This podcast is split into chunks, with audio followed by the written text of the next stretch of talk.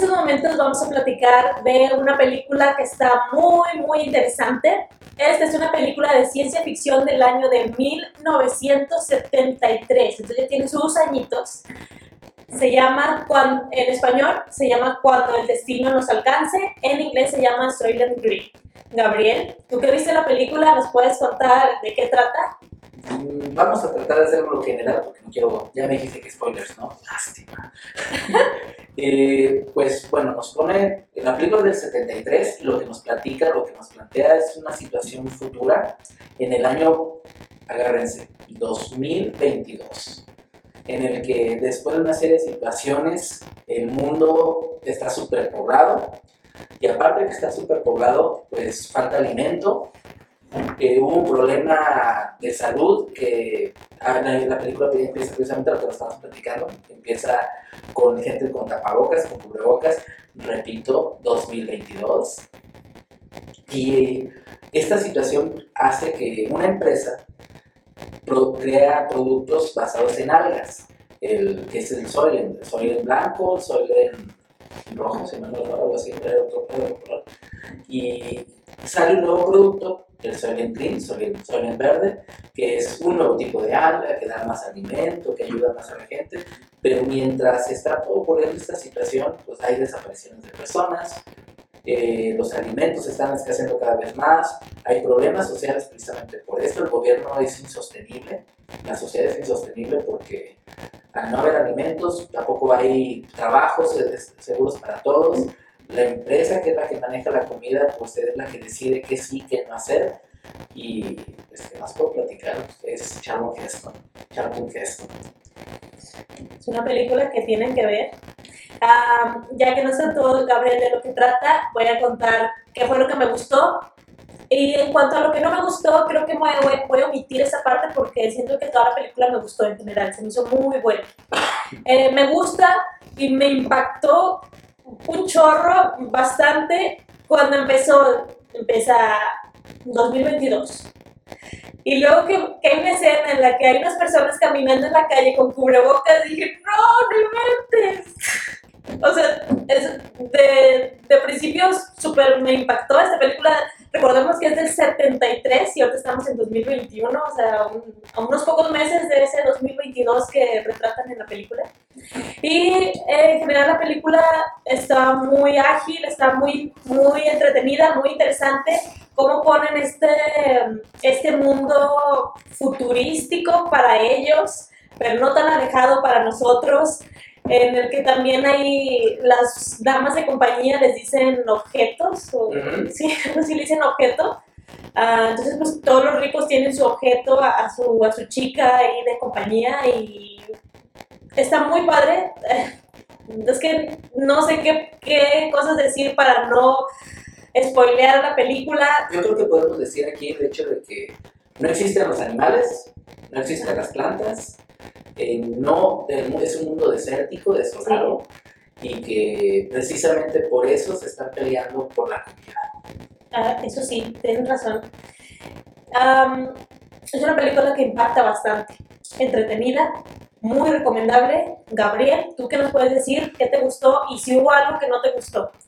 Pues mira, me gustó toda la, toda la trama. La trama es muy interesante, la, la película es muy interesante. Yo soy fanático de este tipo de películas, de todo soy fanático de películas las que ha hecho Charlton Heston, a lo mejor si no lo conocen, pues Ben Hur, eh, Los Diez Mandamientos, estamos hablando de películas muy, muy premiadas en su momento, pero esta película a mí me...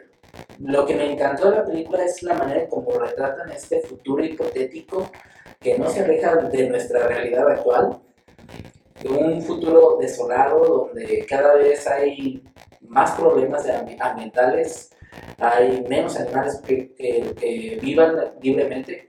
Ya no hablemos de la, de granja que no existen prácticamente, donde la gente está peleando por comida y por agua.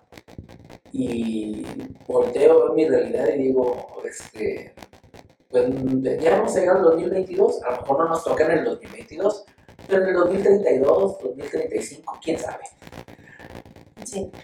Lo que no me gustó fue pensar precisamente que, aunque es una película de ciencia ficción, y no me gustó, la película me encantó, pero lo que no me gusta es el hecho de que es película de ciencia ficción y que es demasiado cercana a nuestra realidad actual.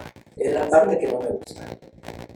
Sí, fíjate que en varias ocasiones la ciencia ficción como que como si predijera las los cosas, ¿no? Es interesante la ciencia ficción precisamente por eso, porque toma una premisa que en su momento a lo mejor no es tan, tan actual, tan real, tan probable, y la desarrolla en el qué pasaría si.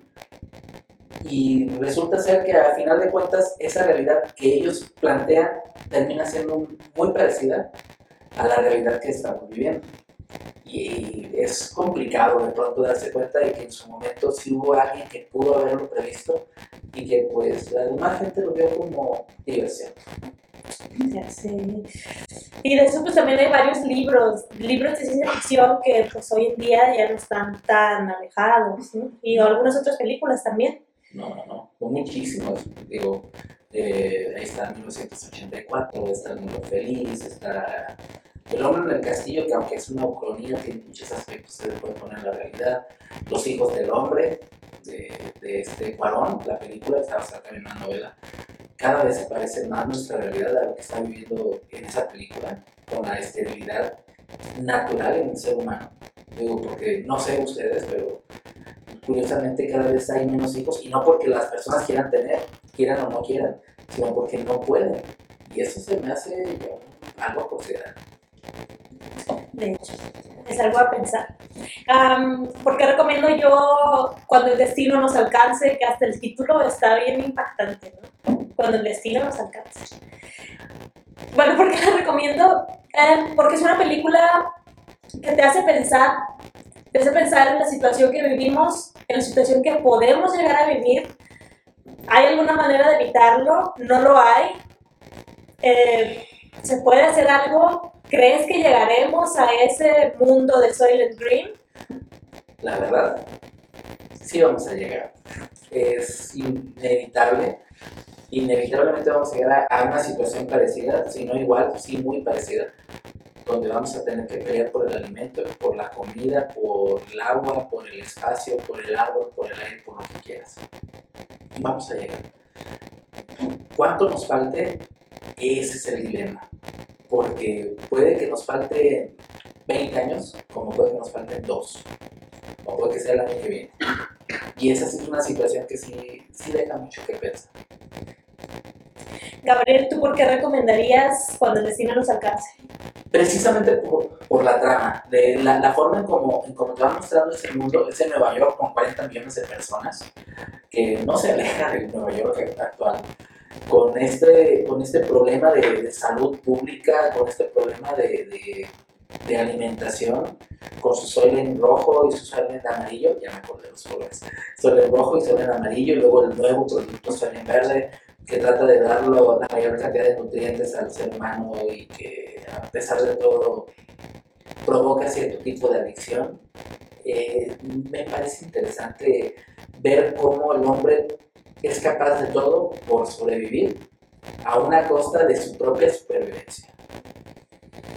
Una película muy interesante que tienen que ver. Y bueno,